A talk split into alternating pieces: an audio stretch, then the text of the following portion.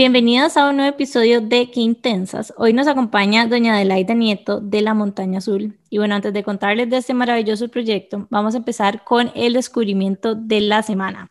Nane, ¿cuál fue el tuyo?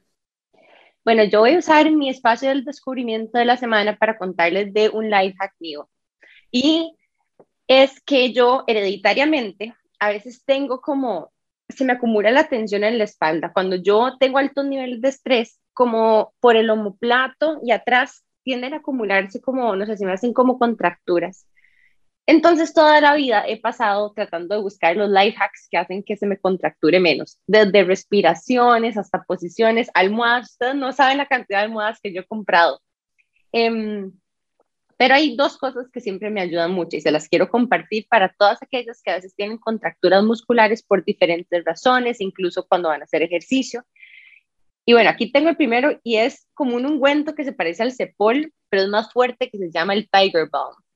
Es buenísimo. Es como. Ay, yo lo he visto. Es, como un mentol, ¿verdad? Como una pastita de mentol súper fuerte. Entonces uno como que se frota el músculo así y como que se le calienta y se relaja un montón. Es buenísimo para hacerse como masajes rapiditos en algún lugar porque relaja el músculo. O que también me pasa cuando tengo viajes largos, cuando uno, no sé, se monta en avión o hoy en día que tal vez no estamos viajando tanto como cuando vamos a Guanacaste en carro por largas horas. Hay unos parches de este tipo de mentol también que se llaman salompas. ¿Saben cuáles son? ¿Sabes cuáles son, Jimmy?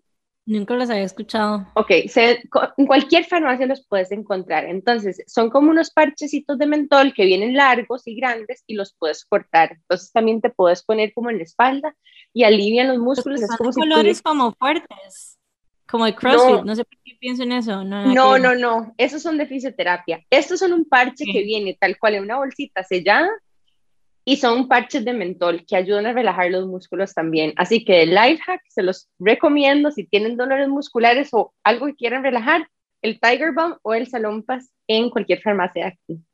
Ese es mi life hack de hoy. Muchas gracias por compartir tu life hack. Doña Elaida, ¿cuál es el tuyo? Yo diría que la gratitud. Eh, si bien eh, siempre he sentido que la gratitud da mucha fuerza, es muy poderosa. Eh, esta semana en particular, eh, que tuve que afrontar una situación dolorosa, dije, ¿por qué no verla desde la gratitud? en vez de ver que no voy a estar más con una persona que, que amo, ver, agradecer todo lo que sí estuve con esa persona. Em, y, inmediatamente todo se transforma. Es como si fuera una pócima mágica en que el dolor no es que deje de estar, tenemos derecho a tener el dolor, la tristeza, pero si lo vivimos desde la gratitud y no desde la resistencia o la rabia, es otra cosa y se vuelve un aprendizaje.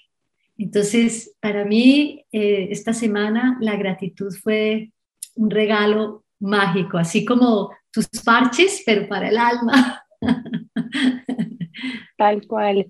Uy, doña Greta, creo que mm, me encantaría luego profundizar un poco más este tema, incluso durante nuestra, durante nuestra sesión, porque siento que mucho de lo que, de lo que nosotros vivimos en el día a día se puede tomar con esa misma posibilidad. Y es realmente una posibilidad, ¿verdad? De, de elegir cómo lo quiero vivir o cómo lo quiero afrontar. Muchas gracias por compartir. Jime, ¿cuál es tu descubrimiento? Bueno, mi descubrimiento es un emprendimiento nacional, como que con todo esto de pandemia y he estado como muy cargada de trabajo y para mí cuando soy muy cargada de trabajo significa que me pongo en, en mentalidad ermitaña un poco y como que me retraigo un poco socialmente porque de verdad me cuesta como lidiar con, como con eso entonces como que estoy saliendo un poquitito al mundo y es como, no sé, se siente un poco extraño, pero lindo al mismo tiempo. Y el viernes fui a, a un lugar que se llama Jardín de Lolita y descubrí un lugar que se llama El Callejón, que venden tacos mexicanos y yo no les puedo explicar lo deliciosos que estaban, eran vegetarianos y era como, no sé, o sea, como que había ido a México y todo, pero nunca había podido probar los tacos porque solo como pollo en general, entonces como que me costaba encontrar etcétera, entonces fue como mind blowing comer tacos por primera vez en mi vida y estaban muy muy buenos, así que shout out a estos chicos del callejón, no chicas, no sé quiénes son los que estaban detrás, pero está súper lindo el emprendimiento y disfruté mucho como ir a tardear nada más al jardín de Lolita, se sintió como un poco nostálgico, como previa pandemia tal vez. Totalmente, entiendo, Jimmy. A mí también me están dando ganas de volver a, tal vez como que volver a ir a algunos restaurantes que extraño, que anhelo. A mí me encantaba descubrir lugares nuevos pre-pandemia y siento que ahorita como, no sé, hay, han, emergido muchos nuevos emprendimientos o gastroemprendimientos que, que nos abren toda una posibilidad nueva de volver a descubrir. Así que también verlo desde el lado positivo. Bueno, yo voy a aprovechar este tiempo y les voy a contar un poquitito más acerca de nuestra invitada de hoy. Doña Adelaida. ¿Le, le digo Doña Adelaida o Adelaida? Si me dices Adelaida, te lo agradezco. bueno, Adelaida. Te digo Doña Mariana. Perdón, es que ya, ¿verdad? Todos estos, lo aprendido es difícil de desaprender. No, está, de cualquier manera que me digas, está bien. Adelaida Nieto, nuestra invitada de hoy, eh, ha contribuido a la creación y proyección de espacios de cultura de paz a través del arte y la indagación interior. Ella fue la directora, directora de varios centros culturales y de la Dirección de Infancia y Juventud del Ministerio de Cultura en Colombia, espacios desde los cuales desarrolló múltiples programas de inclusión social a través de despertadores de culturas de paz, especialmente en zonas de conflicto armado también en comunidades de desplazados por la violencia y en poblaciones afectadas por catástrofes naturales. Desde hace 17 años vive en Costa Rica y está dedicada al Centro de Formación y Retiros para el Despertar de la Conciencia llamado La Montaña Azul, donde reside desde su fundación. Hoy es miembro también del equipo de coordinación del International Association for Human Values desde Costa Rica, desde el cual coordina el programa de en prisiones constructores de paz. Entre sus publicaciones, porque además es autora, también tiene Olvidando Olvidos, Mañana es tarde para los niños y La Fuerza Serena. Adelaida, bienvenida a nuestro episodio de hoy. Estoy muy feliz de estar con ustedes aquí tomándome un tecito juntas. Ay, nosotras también anhelábamos mucho eh, invitarle y, y que nos contara un poco tanto de este gran lugar que han creado usted y su familia, llamado La Montaña Azul. Y yo por ahí tengo una petición también de que nos cuente un poquitito del trabajo que ha hecho en centros penitenciarios, que sé que ha sido de altísimo valor social. Entonces, sin más, nos vamos a ir brevemente a un corte comercial y en pocos minutos vamos a volver con más de Adelaida Nieto de la Montaña Azul, aquí por Qué Intensas en Amplify Radio. Qué intensidad. Estamos de regreso en Qué Intensas en Amplify Radio con Adelaida Nieto de la Montaña Azul.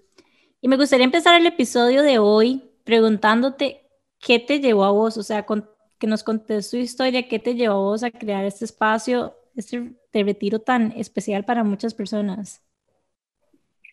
Mira, eh, yo había trabajado, eh, yo digo que he trabajado de muchas formas siempre lo mismo.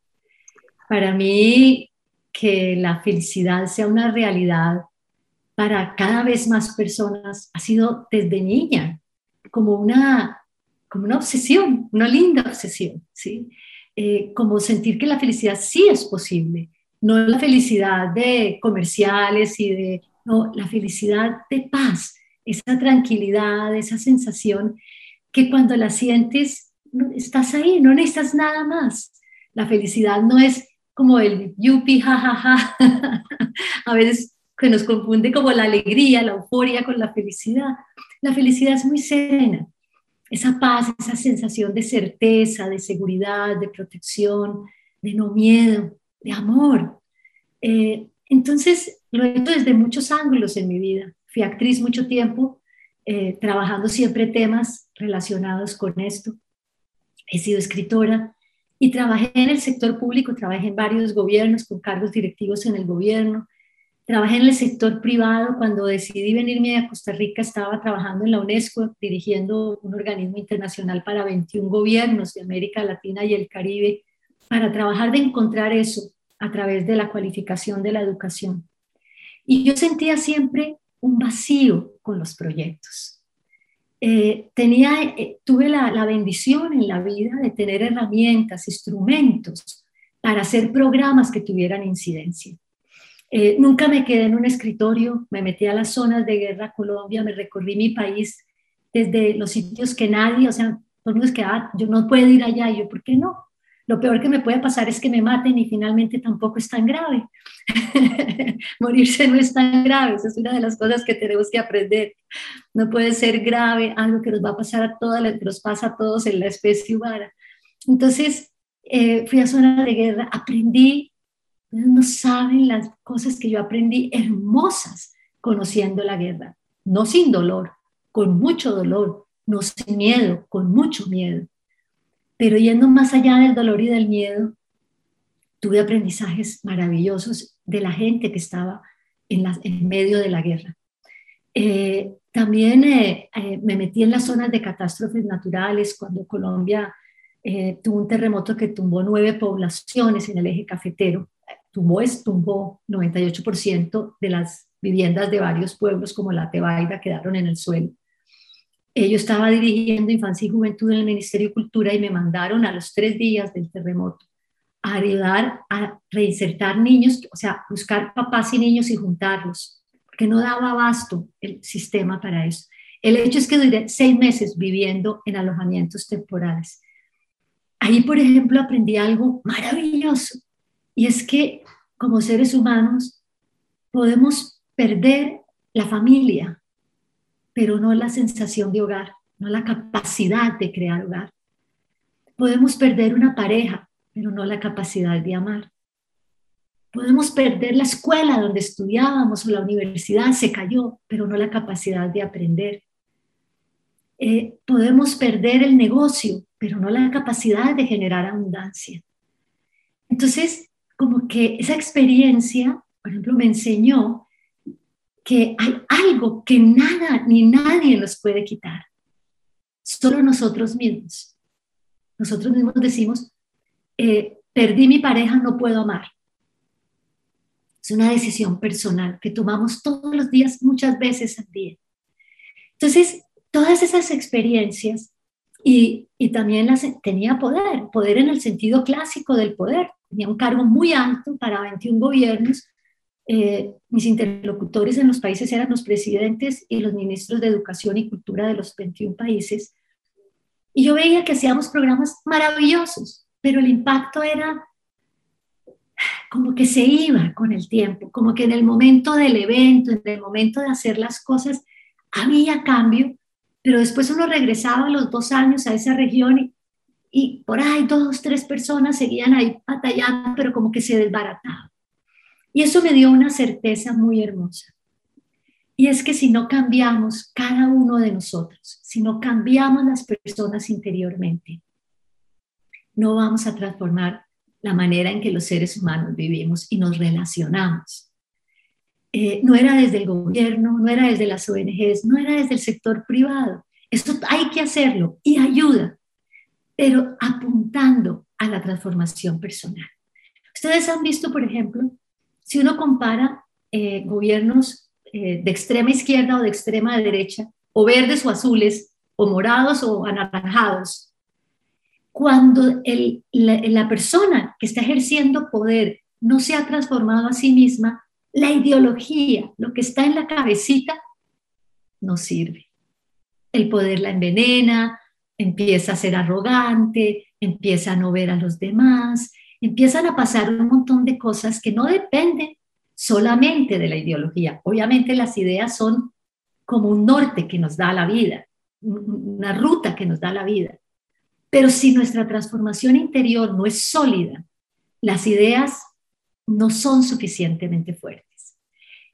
A eso para decir de otra manera que la fuerza está en el corazón y no en la cabeza que la fuerza está en la capacidad de amar, en saber amar y no en las creencias.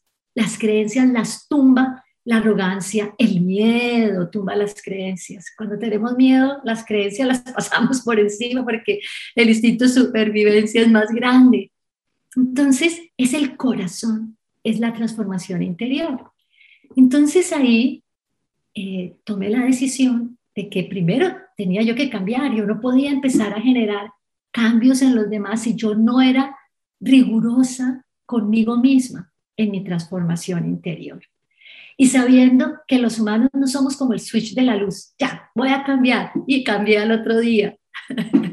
no voy a volver a estar criticando a todo el mundo y al otro día no critico a nadie. No. bueno, vuelve y se descubre. Entonces, eh, en Colombia se dice pillada. Entonces yo, pillada la vida, estás criticando. Pero eso no es una vez, es todos los días estar atenta. Te pillé, estás criticando irse transformando desde las cosas cotidianas. A veces creemos que transformarnos es una cosa grandísima. No, es la cotidianidad, es lo simple, es lo sencillo. Eso me hizo venir a Costa Rica a crear la Montaña Azul con mi esposo. Mi hijo, mi nuera viven acá conmigo, mis nietos. Eh, mi hijo ya vivía en Costa Rica, se casó con una tica, mis nietos son ticos, y vivía aquí por otra razón, vivía aquí porque estudió gestión ambiental en la UNA. Eh, hicimos un proyecto, que es la Montaña Azul, para el despertar de la conciencia, para transformar esa conciencia que nos ayuda a cambiar y que cada uno en su día a día, en su rol, en su vida de trabajo actual, haga un cambio. Como lo que ustedes hacen con este programa. Es empezar a tocar corazones para una transformación. Ahí creamos la montaña azul como un espacio para que cada quien pueda conectar con su propia felicidad interior, con su propia capacidad de ser feliz. Aquí no podemos hacer feliz a nadie. La felicidad no nos la da nadie, mis amores, nadie. La felicidad ya existe y está dentro de uno. Hay es que dejarla salir, hay que dejarla despertar. Entonces, aquí lo que hacemos es despertadores. ¡Ey, ey! Sonó el timbre del despertador, despertar esa felicidad, despertar esa gratitud, despertar ese amor. Eh, es un centro de, regeneración natural, es un centro, una reserva privada y es un lugar donde, eh, como dicen los ticos de lindo, los chineamos mucho. Me encantan estos lugares de, de chineo y espacios que permiten la, la reconexión con uno mismo, porque tal vez por ahí es a donde empieza, ¿verdad? La transformación, a donde yo en inglés diría, where I meet myself, donde me enfrento a mí misma eh, o a mí mismo. Em, y pues me parece que es, que es una labor demasiado bonita la que ustedes están haciendo. Y es cierto lo que dice doña Adelaida de que chirean, porque hace un, un par de años yo tuve la, la bendición de ir a visitarlos y recuerdo que hasta la comida era exquisita, es que se sentía, ¿verdad? el nivel de atención plena hasta en los platillos que comemos. Entonces, aquí viene mi próxima pregunta, doña Elaida. O sea, ¿cuál es el secreto de la montaña azul? ¿Por qué es que la experiencia se siente tan wholesome, tan entera? Mira, primero voy a hacer una cosita chiquitita.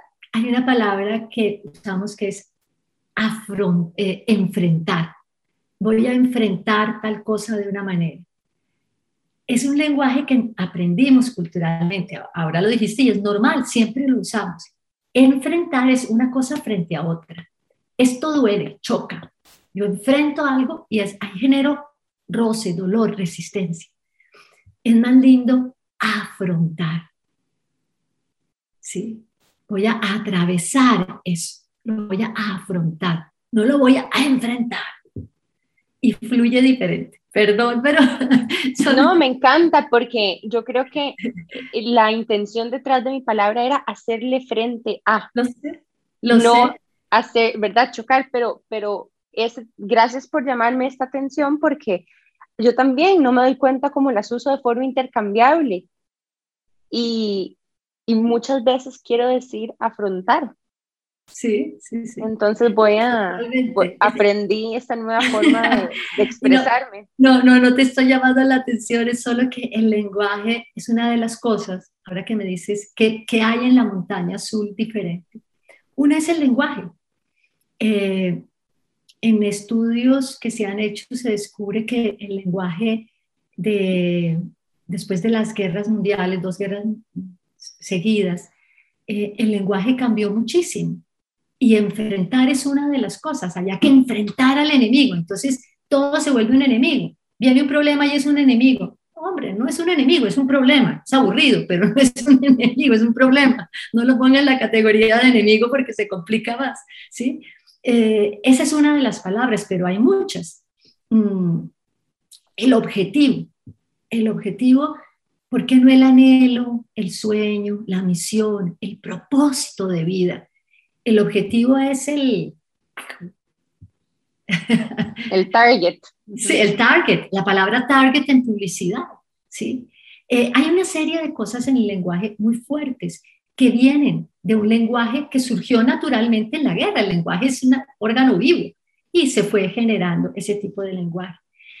Y digo del lenguaje porque el lenguaje no es solo verbal, el lenguaje es muchas cosas. Entonces, eh, cuando aquí viene alguien a hacer un curso de chikun, de meditación, de yoga, un retiro de silencio, cualquier cosa, eh, hay que ayudarle que cuando llega al templo de práctica, su corazón esté lo más abierto posible porque uno viene muy cargado, viene lleno de, de peros, de, de resistencias, de defensas. Entonces, mm, una manera de decirle, mira, aquí no tenés que ser inteligente, ni el más inteligente, ni el más gracioso, ni el más simpático, ni el más nada. Aquí, pues, lo que se busca es ser sin apellido, ¿no? Ser inteligente, ser agradable, ser simpático. Quítale el apellido, ser. Entonces, para ablandar ese corazoncito, hay herramientas pequeñísimas. Eh, por ejemplo, tú entras al baño y siempre en el papel higiénico hay una flor doblada en el papel, flor viva. Eh, cosas inusitadas, la gente en el baño dice, pues, como así, que en el baño me van a despertar la conciencia. No, no te vamos a despertar la conciencia, pero te vamos a hacer sonreír. la sonrisa abre el corazón y la conciencia la comida es un equipo de amor. A mí me dice la gente, ¿qué le echaron a la comida que sabe tan rico? Yo, risas y amor, porque nos reímos montones cocinando. Eh, y de verdad es eso, tenemos un equipo humano, que es gente de la zona, gente criada en esta zona rural, en las montañas, aquí cerca del Parque Chirripó, eh, que cuando llegamos eran gente, mujeres que sembraban, recogían café, que trabajaban en una lechería con su familia, con su marido, y que han ido aprendiendo, no, no a cocinar y eso, es técnico, que han ido aprendiendo el, el, valor de la sonrisa, el valor de dar amor. Entonces, cada persona que te encuentras, el jardinero, la señora que te ayuda a arreglar la habitación, el muchacho que te ayuda a cargar tu maleta, eh, ha, ha, hecho muchos talleres con nosotros, ha tenido experiencias y vivencias. Eh, te cuento eh, algo, por ejemplo, si vienen a la montaña sur, y llegan muy mal geniadillos o mal geniadillas, desde el bus, el guía del bus avisa. Señora con pantalón verde, camisa beige, operación sonrisa. Operación sonrisa es que nadie del equipo puede salir de su turno sin haberle mostrado cariño de alguna manera. Puede ser muy sencillo, como, ¿le puedo ayudar en algo? Dicho de corazón. O puede ser, ¿quieres repetir un poquito de estas galletas? O cualquier cosa, ¿sí? Eh, cada quien tiene que ser creativo, pero nadie puede salir del turno sin haber hecho una operación sonrisa. Se las resumo. Una señora que lleva muchos años con nosotros, un día le puso la olla express a la operación sonrisa. Y le digo yo, ¿por qué le dicen la olla express? Y dice, porque eso ya vimos que ablanda hasta el más duro. la olla presión, ¿verdad? Entonces, es eso, es que haya amor en cada detalle desde lo más de la vida. El amor no es, ay, te quiero tanto y ven, te doy un abrazo. Un ejemplo sencillo. En la pandemia, la palabra distanciamiento social. Wow, ya tenemos mucho distanciamiento social, no, no más, no, no, nos distanciamos más socialmente, que ya hay muchas distancias sociales de mucho tipo, económicas, de género, de raza, ya no más distanciamiento social. Aquí se llama distancia de amor. Entre más lejitos estés de mí, más amor cabe entre las dos. Entonces, cuando alguien se nos acerca es quiéreme más. Y pequeñas cosas, ¿sí? Eh, empiezas a transformar y hacer reír a la gente. Cuando la gente me dice, Ay, me muero por este postre que me dio, ay, no, ya te lo retiro, no te vayas a morir, ya te traigo otro. ¿Sí? ¿Por qué? ¿Cómo que nos morimos? Nos vivimos muriendo. Todo el día nos morimos. me muero hasta de la dicha. ¿Cómo te vas a morir? Me vivo, me vivo de amor, me vivo con este postre, me vivo con, con verte. Eh, entonces empezar con esas pequeñas cosas cotidianas. Y eso obviamente está, ese es mi rol en la montaña azul, está, todo eso es para que el maestro que está en el templo de práctica pueda encontrar corazoncitos más abiertos para las sesiones que van a hacer. Estoy maravillada con escucharte hablar, de verdad que, que sí, como que nos pones a reflexionar y algo que, que siento demasiado importante como de hacerle eco es el hecho de que nunca vamos a poder ayudar tanto a la gente sin ayudarnos antes a nosotros mismos. O sea, como la importancia de trabajar en nosotros mismos sin estar conectados con nosotros mismos nuevamente para a, a partir de ahí realmente poder dar amor y el hecho de que existan espacios como la montaña azul que literalmente escuchándote es como ustedes se encargan de que la persona cuando esté ahí se sienta espectacular y que se sienta amada, básicamente, porque son como ese montón de mini detallitos. Y lo que contás, o sea, es cierto, o sea, qué lindo, y ojo esto, o sea, qué impresionante que estemos a veces tal vez tan mal acostumbrados como a no recibir como esos mini detallitos de parte de las otras personas que, que digamos que en un retiro de este tipo logren estos mini detallitos un cambio tan significativo en tan poco tiempo. Entonces es como también una reflexión de cómo a veces podríamos incorporar estos como pequeñas muestras de amor a las personas que nos rodean y el impacto que pueden tener en ellos. Totalmente. Yo ahorita estoy pensando también, es cierto, muchas veces que nosotros estamos viendo situaciones o incluso no sabemos lo que los otros están viviendo alrededor nuestro, con gestos muy sencillos pero muy genuinos, uno puede hacer un cambio en ese día de la persona, ¿verdad? O a corto plazo, aunque sea, no sé, alguien está teniendo un mal día, uno tal vez no sabe por qué, pero uno sí lo, sí lo nota como ser humano, uno sí puede sentir cuando una persona tal vez no está teniendo su mejor día. Y ante eso tenemos varias posibilidades. Tenemos la posibilidad de acercarnos a esa persona con, lo que quiero decir aquí es como, como un ofrecimiento genuino de amor, ¿verdad? Porque muchas veces nos acercamos para ayudar, pero no sé qué tanto de esa ayuda realmente es para la otra persona. Muchas veces, ¿verdad? Nos sentimos también apegados a nuestro rol de querer ayudar a otros, em, pero este, eh, estos detallitos de los que usted habla de la ira son realmente como mini regalos que uno le puede hacer a otra persona em, y que también, no sé, son formas de uno también recordarse a uno mismo que, que ¿verdad? Eh, no sé, que spreading love, ¿verdad? Eh, hace que nuestro entorno sea muchísimo más abierto y esté dispuesto a recibir y a afrontar lo que el, día nos depara.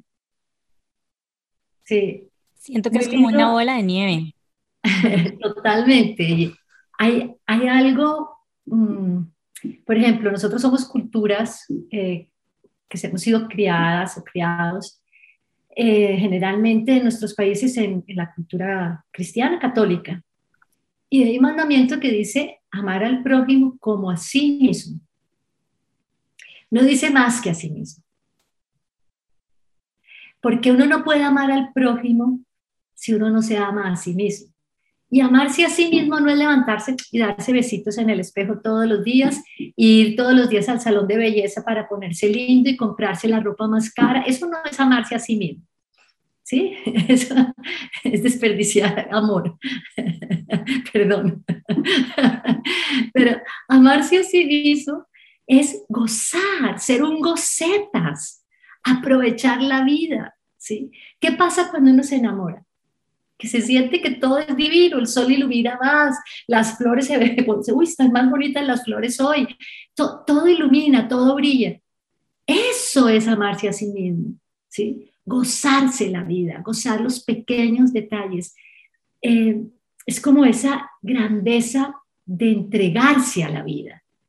Eh, hay algo que hay un, cuento antiguo de la India muy lindo que voy a hacer el resumen del final del cuento que dice, si estás definitivamente muy triste, deprimido, angustiadísimo, con miedo, eh, bueno, una situación así ya, levántate, abre la puerta y mira a quién puedes ayudar. La palabra servicio en nuestra cultura y sobre todo en Costa Rica he notado que la palabra servicio no siempre es recibida como positivo, sino como el servicio. Hay algo un poquito despectivo en la palabra servicio. La palabra servicio es la capacidad de dar amor sin esperar nada a cambio. Eso es el servicio. ¿Qué es no esperar nada a cambio? Si yo me pongo a hacer una cantidad de labor social para que me den palmaditas y digan, ay, qué buena esa Adelaida, o qué bueno, uy, no vieron lo que estoy, no estoy haciendo, no estoy dando amor, estoy trabajando en, mí misma, en mi imagen, en, mi, en, mi, en que me, me amen a mí, no en dar amor, ¿sí? Eh, yo digo que el único vicio que me gusta es el servicio, es el vicio de ser es cuando uno actúa no desde Adelaida, no desde Marianne, desde Jimena, desde Ariana, no. Desde cuando uno actúa desde el ser, desde esa conexión que somos todos, desde ese amor que ya existe en nosotros, no desde la persona. Ese es el servicio y, y da una, una, paz y una alegría eh, muy grande. Es, un, es una herramienta de felicidad. ¿Cómo hace uno para conectar con ese servicio adentro de uno?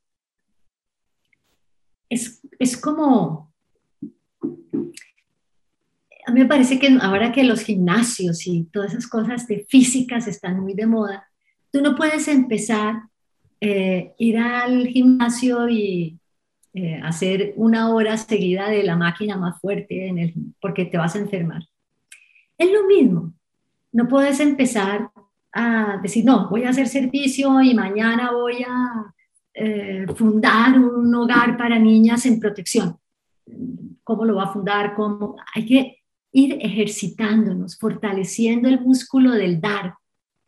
Entonces es, prende la campana en el día, en la cotidianidad. Estar atenta y disponible, o atento y disponible. Eso es, atento y disponible atento disponible a los demás, no a mí. ¿sí? Ah, mira, esa persona está como triste hoy, pero no puedo decirle, oiga, ¿usted está triste? Porque eso es, es un poco agresivo. Voy a estar atenta y disponible a alcanzarle, ¿querés un agua? A mostrarle que sea lo que sea que le está pasando, no con la, ay, tengo que saber qué le pasa. No, no importa qué le pasa, importa que si le doy amor, sea lo que sea que le esté pasando, le ayudo a sanar. Si, si, esa persona le dice, ay, pero ¿por qué se preocupó por mí? Mira, qué lindo, yo que estaba sintiéndome tan sola y esa persona me ofreció llevarme a la casa hoy, o me ofreció vaso de agua, o me ofreció, no sé, o me sonrió, simplemente. ¿sí? Entonces es atento y disponible en la cotidianidad a dar, no a recibir. Lo que uno da no se lo quita nada ni nadie. Lo que uno recibe, todo se lo pueden quitar. Entonces, uno es más millonario cuando da que cuando recibe. De verdad, debo que decir que, que, me encanta escucharte y ya tengo una pregunta que te quiero hacer, pero antes de seguir con el episodio de hoy, nos vamos a ir a un break comercial y ya casi estamos de regreso con más de que intensas en Amplify Radio. Bueno, y estamos de regreso con Qué Intensas en Amplify Radio. Estamos con Adelaida Nieto de Montaña Azul. Que hasta ahora nos pueden acompañar en este episodio. Tienen que ir a escucharnos después porque este episodio ha estado demasiado lindo. Literalmente en este momento me siento nada más feliz por haber tenido esta conversación. Y estábamos hablando de cómo los pequeños detalles, así como en la cotidianidad, digamos, pueden cambiar realmente como el día de una persona. Y eso me hizo pensar en que hay momentos que son difíciles y que tal vez como que desconectamos muchísimo con nosotras mismas y con nosotros mismos y no necesariamente tenemos estos detalles de nuestro entorno que nos den como ese, ese amor o esa felicidad y nos toca a nosotras mismas darnos ese amor. Entonces, me gustaría preguntarte como, ¿qué, no sé, qué recomendaciones nos das para volver a conectar como en esos momentos en que tal vez nos cuesta ver un poquitito más allá? ¿Qué podemos hacer? Mira, es muy, muy importante lo que estás diciendo. El, el dolor eh, necesita recogimiento para sanar. ¿sí? Cuando hay duelo, uno necesita recogimiento. Y estoy hablando no solo de duelo por la muerte de un ser querido, sino hay muchos duelos. Duelos de un trabajo, de una decepción, de una amistad. De... Hay muchos duelos, ¿verdad? Duelos tenemos pequeños y grandes en la vida, muchísimos. Los duelos necesitan un poquito de recogimiento, de retracción para sanar. Eh, cuando tú tienes una heridita y no sé qué, te cubren la herida, sí, hay, que, hay que dejar eh, sí, ese recogimiento, eso es necesario y hay que vivirlo. No es, no es minimizar la importancia o la validez de sentir dolor cuando algo nos pasa. El problema es que nos quedamos atrapados ahí. Entonces, lo que era un nido de protección se vuelve una, una celda, una prisión, y nos quedamos atrapados en el dolor. ¿Cuándo nos quedamos atrapados con el dolor? Por decirlo de alguna manera, cuando el dolor nos empieza a pedir comida de más dolor. El dolor tiene hambre de más dolor.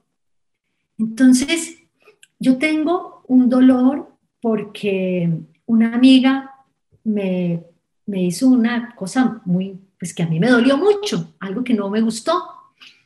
Y eso me está doliendo. Entonces, esa es la situación de dolor. Pero yo empiezo a agregarle sufrimiento. Entonces, ah, claro, es que eso fue igual que cuando yo era chiquita y en mi casa mis papás no se dieron cuenta que yo estaba sintiendo no sé qué. Y claro, eso me creó un trauma. Y entonces, ah, no, pero ¿qué tal cuando el novio ese que tuve me lo encontré con una amiga mía? No, es que, y entonces ya uno empieza a echar en la olla, a hacer no una olla de carne, sino una olla de sufrimiento. Y la revuelve, la sazona con pimientita y ají de dolores y se la come enterita, se come el cuento. Entonces ya, ya no es el nido de protección en dolor, sino es una prisión que yo misma me hice en mi dolor. Me vuelvo prisionera de mí misma. Y ahí me retraigo. Entonces, Jimena, cuando tú ves que estás desconectada, observa. Si necesitas un poquito de recogimiento para rehacerte, pero hasta ahí. No, pero llevo sanándome de este dolor como mucho tiempo para este dolor. Yo creo que ya es hora. Entonces, simplemente eso. Abre la puerta puerta del corazón, la puerta de tu casa físicamente, y mira a quién puedes ayudar. Y se va, porque inmediatamente dejas de estar en ti y estás en otro, en los demás, que es lo más sanador, es salir del encierro en uno mismo. Cuando uno está, es que pobrecito yo, es que me hicieron, el me, yo lo, lo molesto y es me, me hicieron, me dijeron, me traicionaron, me quitaron, me, me. es terrible, es terrible, nos, nos encierra en una celda que está con la puerta abierta y nosotros no vemos la puerta abierta. Entonces, sal y mira a quién puedes ayudar. Sal de ti misma hacia la empatía con los demás. Cuando te escucho hablar de esto de la vida, siento o me vuelvo incluso a momentos de mi vida donde he sentido dolor y me veo en esta posición, en esta mentalidad de me, como decir, de víctima, ¿verdad? Y, y recuerdo que en ese momento yo sentía que no sabía cuál era mi propósito. Y ahorita en, en esta conversación quisiera también sacar el tema que muchas veces una forma de articular nuestro propósito y de volver a sentir el propósito de la vida, la razón por la que vivimos, es trascendernos a nosotros mismos, ¿verdad? Saber de que estamos ahí para algo más que solamente servirnos a nosotros mismos. Y esto, ¿verdad? Eh, eh, lo que nos estás invitando a hacer es eso, a, em, como decir, como get over ourselves de alguna forma, ¿verdad? Y conectar con que todos vinimos a este mundo, a este plano físico, para tener un propósito de, cara a nuestro entorno, a los demás, porque algo bueno traemos para alguien más, porque we're meant, ¿verdad? tenemos destinado a ayudarle a alguien a atravesar algo, no solamente a nosotros mismos. Ahí estoy en este momento, como dándole vueltas. Escuchándote, Nani, como que inclusive no puedo dejar de pensar como en el podcast, porque literalmente el podcast es un emprendimiento de crisis, por así decirlo, en el que las dos nos encontrábamos como con mucho miedo, estábamos asustadas, no sabíamos qué iba a pasar con nuestros trabajos, no sabíamos nada y literalmente fue como ahí nació ese proyecto cuya intención no en un principio no era como hacer un negocio, sino simplemente era como un espacio para poder conectar nuevamente con nuestro propósito y, y, volver a sentir, o sea, como sentir algo en este momento de crisis. Entonces, cuando estabas hablando, como que nada más no podía dejar de pensar en, en qué intensas. Mm, sí, esto empezó en, en, un lugar de dolor, de hecho. Así fue como Jimmy y yo Total.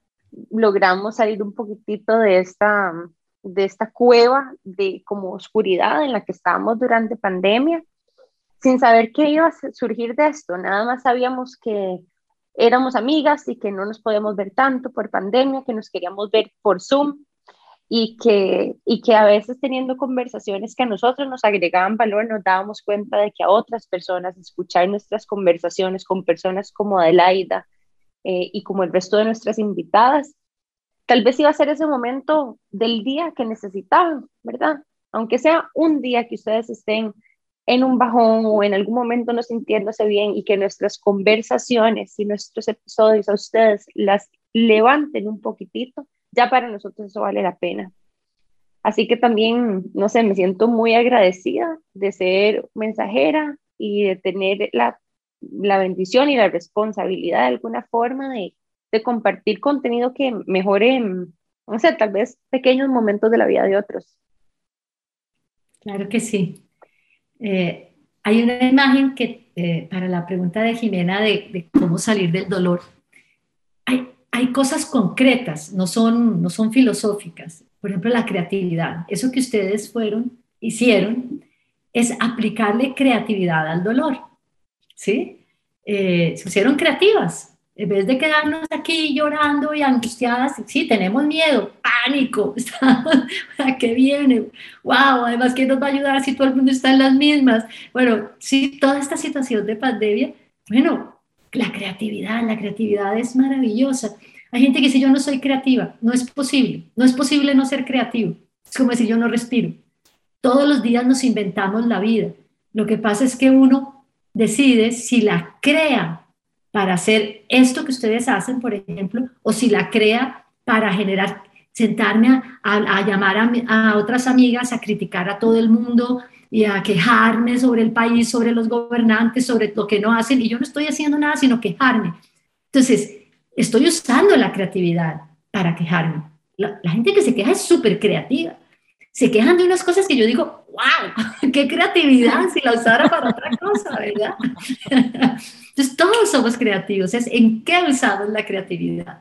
Hay una imagen que a, mí me, visualiza mucho cuando uno está atrapado así en la queja o en, eh, la victimización, y es mm, aquí en la montaña azul, y como pueden ver, hay muchos vidrios, y entonces eh, al principio éramos muy ignorantes y muy torpes sobre el manejo de los pajaritos, ya no, ya tenemos todas las precauciones, en los vidrios hay eh, eh, nylons colgando y cositas y ya no se, no se estrellan los pajaritos, pero al inicio éramos muy torpes. Y hay una cosa que a mí me impactó porque un día con un pajarito me vi, yo físicamente era ese pajarito, no, no en este espacio, un espacio más grande de vidrios, hay una pared muy, muy grande abierta y hay vidrios en la otra U, ¿sí?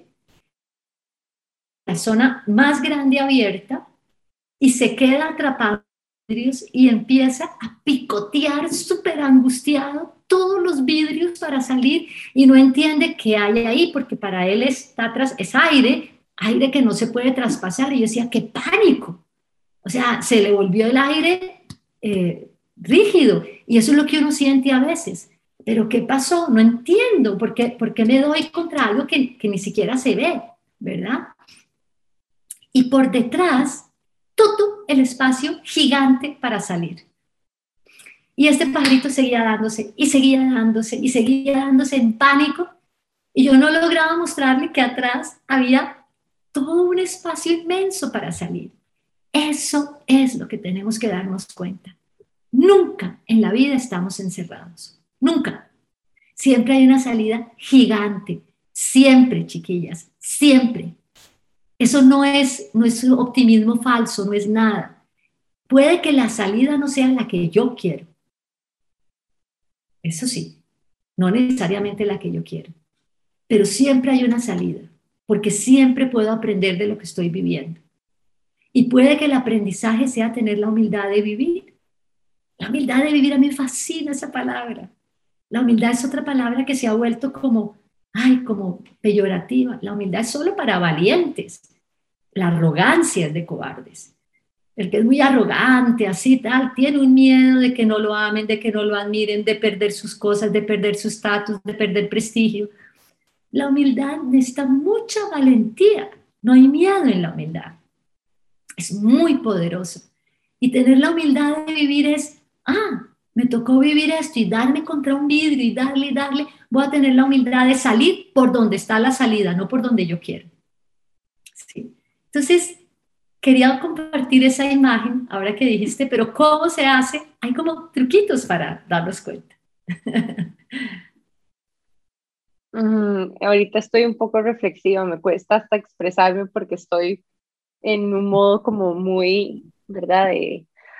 No sé, de, de reflexión profunda de lo que está comentando. Em, pero quiero aprovechar estos últimos minutos, Adelaida, y ahora que estábamos hablando tanto de servicio, para que nos cuente un poco de un proyecto que yo me enteré que ustedes tienen, y es em, alrededor de los centros penitenciarios. Sé que hacen una labor social lindísima con muchos privados de libertad y no sé, me encantaría que nos contara un poquitito de qué trata el proyecto y, cómo se puede ayudar.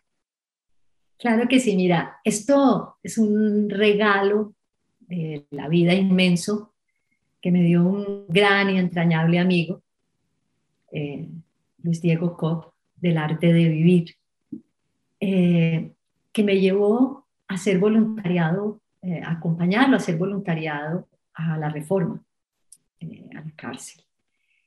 Yo nunca me sentí tan libre como cuando estuve en la cárcel con los presos. Eh, porque entendí que uno siempre está hablando de libertad, hasta se hacen guerras en aras de la libertad. Y lo que descubrí ahí era que la libertad no tenía que ver con libre de qué o de quién.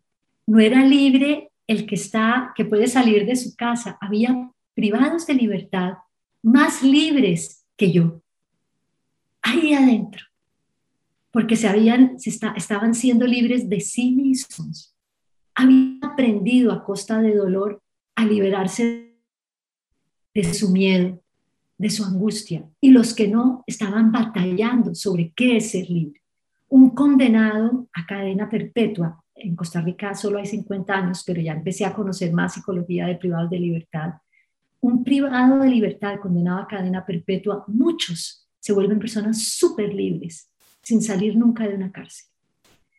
Entonces, la Montaña Azul desde su creación siempre tuvo proyectos de desarrollo social y eh, propusimos a todo el equipo de la Montaña Azul, de socios, de gente que colabora, que el proyecto que empezáramos a apoyar sea este proyecto del arte de vivir que está en, más de 50 países en el mundo para traerlo a Costa Rica.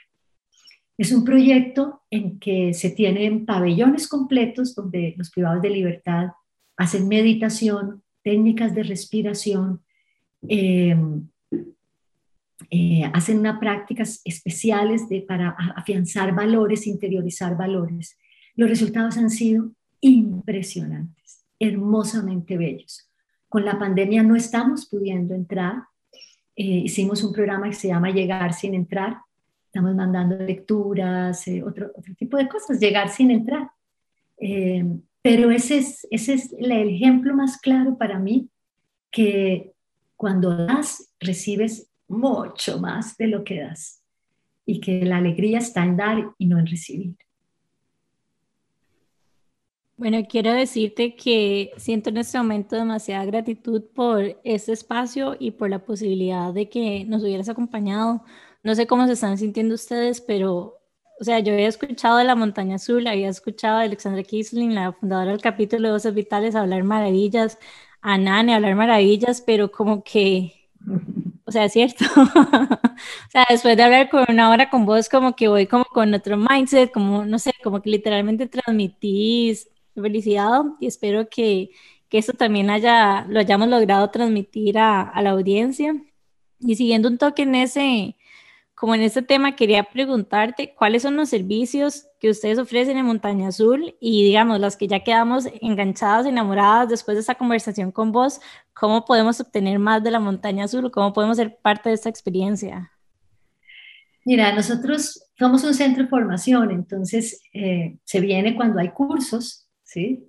Eh, ya bien sean organizados por nosotros o también hay maestros invitados que los organizan. Por ejemplo, Nango Murray, la profesora de yoga costarricense, viene dos veces al año con sus alumnos, alumnas a hacer retiros acá.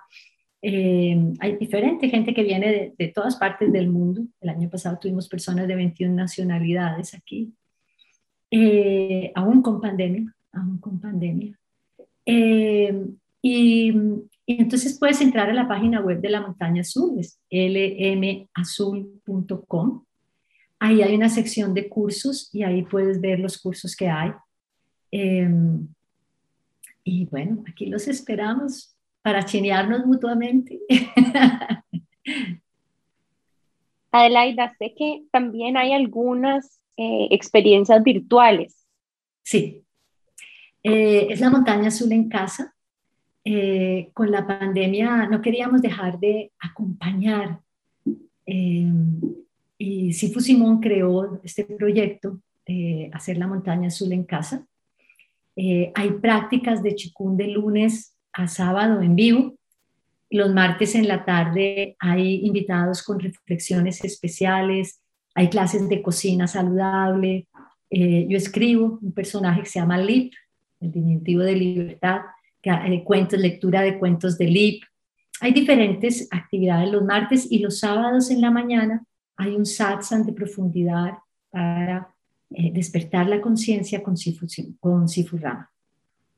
Eh, entonces, es en, la, en, la, página web de la Montaña Azul está, para quien no ha hecho nunca antes Chikun, hay un video que se hace para poder entrar, es gratuito ese video, se aprende con ese video la base para poderse enganchar con el grupo que está en este momento.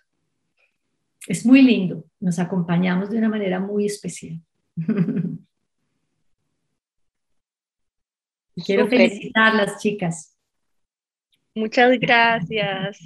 Bueno, este espacio lo, lo, lo intencionamos así. Me siento súper privilegiada, de verdad, de, de, que nos hayas acompañado. Ya saben, busquen LM Azul en línea. También tienen una cuenta en Instagram que la vamos a estar tagueando en nuestros posteos. Em, sigan a la montaña azul en casa, les va a traer mucho aprendizaje de ustedes mismos y de otros tipos de filosofías y herramientas para la vida. Y por supuesto, recuerden seguirnos a nosotros como Que Intensas Podcast en Instagram y a Amplify Radio.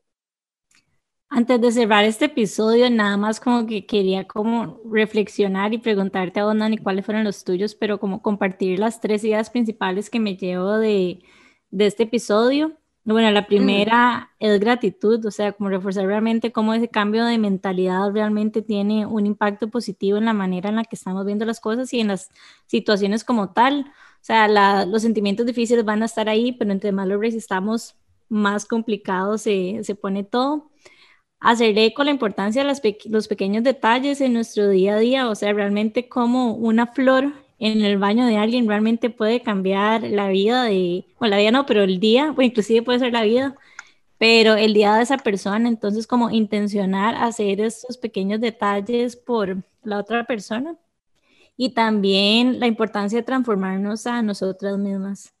No sé, Nani, ¿cuáles fueron como tus tres ideas principales? Ok, yo me llevo que una forma de salirnos de nuestra cuevita de oscuridad interna es abriéndole la puerta a la posibilidad de servir a alguien más. Eso caló profundamente en mí y me quiso, me hizo querer reconectar también con otras formas de servir, aparte de la intención de este espacio. También mm, me llegó mucho la parte de, me puse mucho a pensar qué significa la libertad, ¿verdad? Desde, desde dónde definimos nosotros la libertad y de qué, porque sí, si bien hablamos de ser prisioneras del dolor, em, me puse mucho a reflexionar con qué dolores todavía cargo, de los que no he, que no he soltado, que me aprisionen en mis comportamientos y en mis dinámicas con otras personas alrededor mío, por ejemplo, en forma de resentimientos que arrastro por muchos años. Y em, para llegar al Magic Number 3, estoy pensando, em, tal vez escuchando hablar un poco ahorita de las herramientas que hay en, en, la montaña azul y es tal vez la práctica, ¿verdad? Eh, la, la, constancia en la práctica de cualquier cosa que nos ayude a desapegarnos un poco de esa imagen que nosotros tenemos nuestra eh, desde el ego, como del rol en la sociedad que tenemos y más como con el ser. Eh, la importancia de la constancia en la práctica del ser. Así es como lo pondría. Muchas gracias. Bueno, corazones más lindos los de estas chicas. De verdad que demasiadas gracias por habernos acompañado. Es de verdad un privilegio y soy una, o sea, insisto en esto, pero de verdad que logras transmitir demasiada paz y alegría Así que muchísimas gracias por habernos acompañado. Y bueno, ya saben, nos pueden escuchar todos los miércoles a las siete y media en Amplify Radio. Y seguir a la Montaña Azul en el website LM Azul. También vamos a estar tallando en Instagram para que los conozcan. Apúntense a sus programas de la Montaña Azul en casa que están lindísimos. Y recuerden que nos pueden seguir a nosotros y a Amplify en Instagram como Que Intensas Podcast y Amplify Radio FM. Nos vemos el próximo miércoles a la misma hora. Que tengan una muy linda semana. Chao. Chao. Chao.